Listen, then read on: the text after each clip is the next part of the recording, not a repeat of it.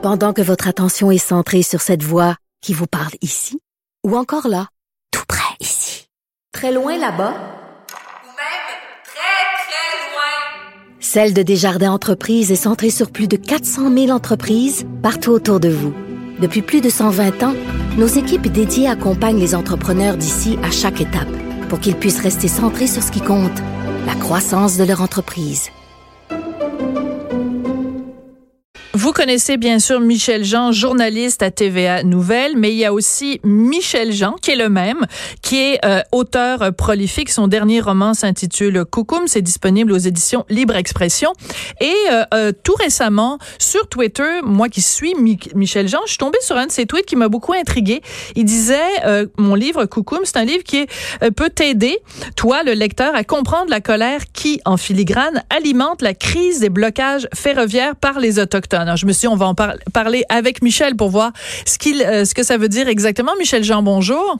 Oui, bonjour Sophie. Dans ton livre, tu racontes euh, l'histoire de ta grand-mère. Je tiens à spécifier que toi, tu es euh, Inou de la communauté. Bon, là, évidemment, je vais mal le prononcer, excuse-moi. Mashtewatch? On dit Mashouiat. Mais bon. pas loin. Bon.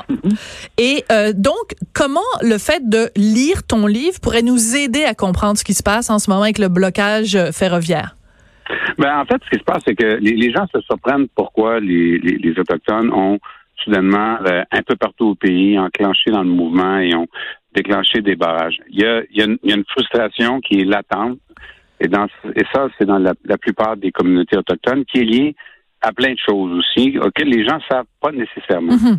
euh, moi, dans, dans mon roman, à travers l'histoire de ma famille, ce que ça raconte en réalité, c'est la fin du mode de vie traditionnel et la sédentarisation forcée des, des Autochtones. Alors, je donne l'exemple de ma famille à moi à travers l'histoire de mon arrière-grand-mère. Et notamment, on, raconte là-dedans comment les gens euh, qui vivaient, moi, ma famille vivait euh, aux passes dangereuses, euh, en haut donc de la rivière Péribonka depuis très longtemps. Et chaque année, il passait du printemps à aller euh, jusqu'à, en fait, de l'automne à aller jusqu'au printemps. Il vivait là neuf mois par année. Hmm. Il redescendait à Machouya seulement l'été, hein, pour échanger. Tout le monde revenait surtout ensemble. Et un jour, ils sont arrivés, puis la rivière était utilisée pour la drave. Ils n'auront pas donné le choix. Là. On a dit, ben, ils sont arrivés à un moment donné, puis il y avait de la, la, la, rivière. On descendait donc les arbres par la rivière. Puis on va dire, retourne chez vous. Ouais, mais chez nous, c'est en haut. non, retourne-toi sur la réserve. Et les gens sont restés sur la réserve par la suite. Et, donc, on voit ça. Et, moi-même, quand j'écrivais cette histoire-là, euh, je la ressentais, la, frustration, la colère de se faire prendre son chez-soi. J'étais obligé d'appeler des amis. Un j'étais trop en maudit. J'appelais mon des amis, je disais, oui, on ça, ça se peut pas. C'est comme ça que ça s'est passé. Les chemins de fer, par exemple, les gens se disent, oui, les chemins de fer. Mais euh, êtes-vous surpris de voir qu'il y a autant de chemins de fer qui passent à travers des communautés autochtones? La mm. réponse, c'est non. Il y a des chemins de fer qui passent dans à peu près toutes les communautés autochtones. Pas parce que les Autochtones aimaient les chemins de fer, hein. parce que, par exemple, chez nous, encore une fois, j'en parle dans le livre, euh, à un moment donné, ils ont décidé de poursuivre le chemin de fer passer Robertval. Machtoyache est collé sur Robertval. Plutôt que passer dans les champs qui appartiennent aux Blancs, ils passent à travers la communauté mm. autochtone parce que le terrain appartient à personne, ça coûte rien. Puis ils ont voulu déplacer les maisons, ils ont voulu tasser la maison de mon arrière-grand-mère qui a refusé. Le train passe encore à 50 pieds de la maison de mon arrière-grand-mère.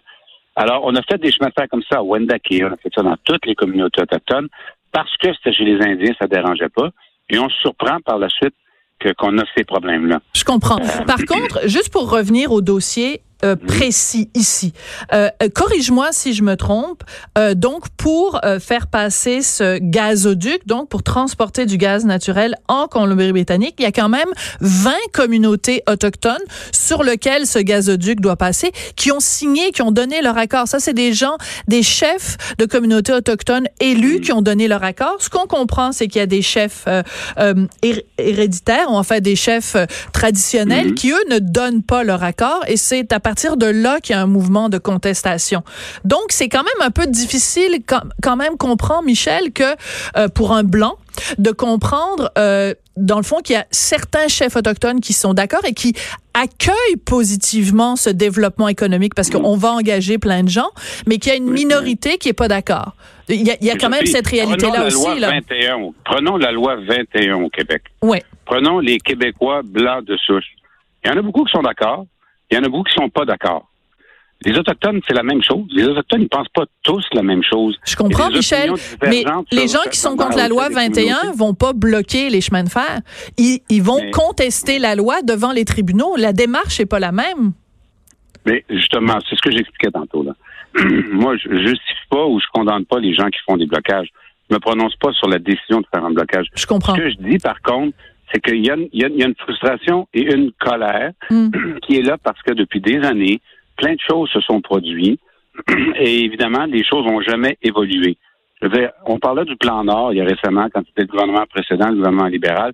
Est-ce qu'il y a quelqu'un qui avait parlé aux Autochtones? Hmm. Non, on parlait de, du barrage qu'on a fait sur la rivière à la Romaine. J'étais là dans cette région-là l'été passé, et même les gens qui ont travaillé à la construction, le barrage là-bas me disaient qu'ils étaient découragés de voir à quel point l'environnement, la forêt, mm. euh, la nature a été massacrée.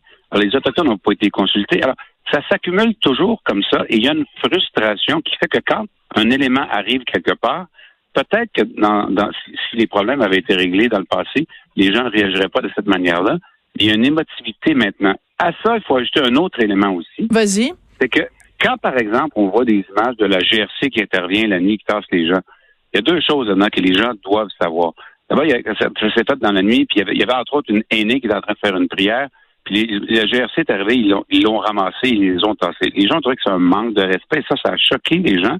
Et l'autre élément aussi, c'est que la GRC, particulièrement dans l'Ouest canadien, c'est associé à la répression des communautés autochtones. Parce que dans l'histoire même de la GRC, ça a été créé pour ça à l'époque, mhm. notamment pour assurer la paix. Dans les, alors, dans les, pour les gens, les communautés autochtones dans l'Ouest du Canada, la GRC, c'est pas le symbole que les gens aiment. Non, c'est pas la gentille police montée. Il y a une réaction émotive oui. qui, qui existe. Et cette émotion-là, elle est liée à la frustration qui dure depuis des années. Je comprends. Puis c'est très important. Puis c'est pour ça que je voulais te parler, Michel, justement, parce que cette frustration-là dont tu nous parles, tu l'as ressentie dans ta chair. Puis non seulement tu l'as ressentie dans ta chair, mais je dirais à la rigueur que c'est quelque chose qui se transmet. Euh, je dis ça en tout respect, mais qui se transmet de génération en génération parce que les, les, les, les, les, la colère, mettons, de ta grand-mère, ben, elle, elle, est sûrement passée à, au Michel Jean qu'on voit tous les jours euh, aux nouvelles quand on quand on allume à TVA, tu vois. C'est pour ça que je trouvais que c'était important. Des choses quand je, je comprends, mais c'est pas du tout ce que je dis. Oui. un, un, un, souverainiste, par exemple, là, intérieurement, il va être capable de faire son travail de journaliste. Moi, c'est pas parce que je suis autochtone que je suis pas capable de faire la part des choses. Mais je disais ça parce que dans le roman, on raconte des choses. Et les gens qui lisent Cocum, plusieurs lecteurs me disent comprends enfin ce que j'avais pas compris pendant longtemps. D'accord. C'est ce que je voulais dire dans, dans mon livre. Absolument. Ben, je trouve ça très intéressant. Puis en effet, euh, c'est une, une, frustration et une colère qu'on ne peut pas comprendre si euh, on ne s'est pas renseigné et si on n'a pas parlé aux bonnes personnes. ça va vous aider à comprendre. T'es un bon vendeur, mon Michel. Merci beaucoup, Michel. Hey, salut, Sophie. Là. Bonne journée, Michel Jean, donc, qui est journaliste à TVA Nouvelle, qui nous parlait donc de ces blocages de différents euh, trains. Ben, en fait, tout le réseau est complètement euh, à terre. On se retrouve demain.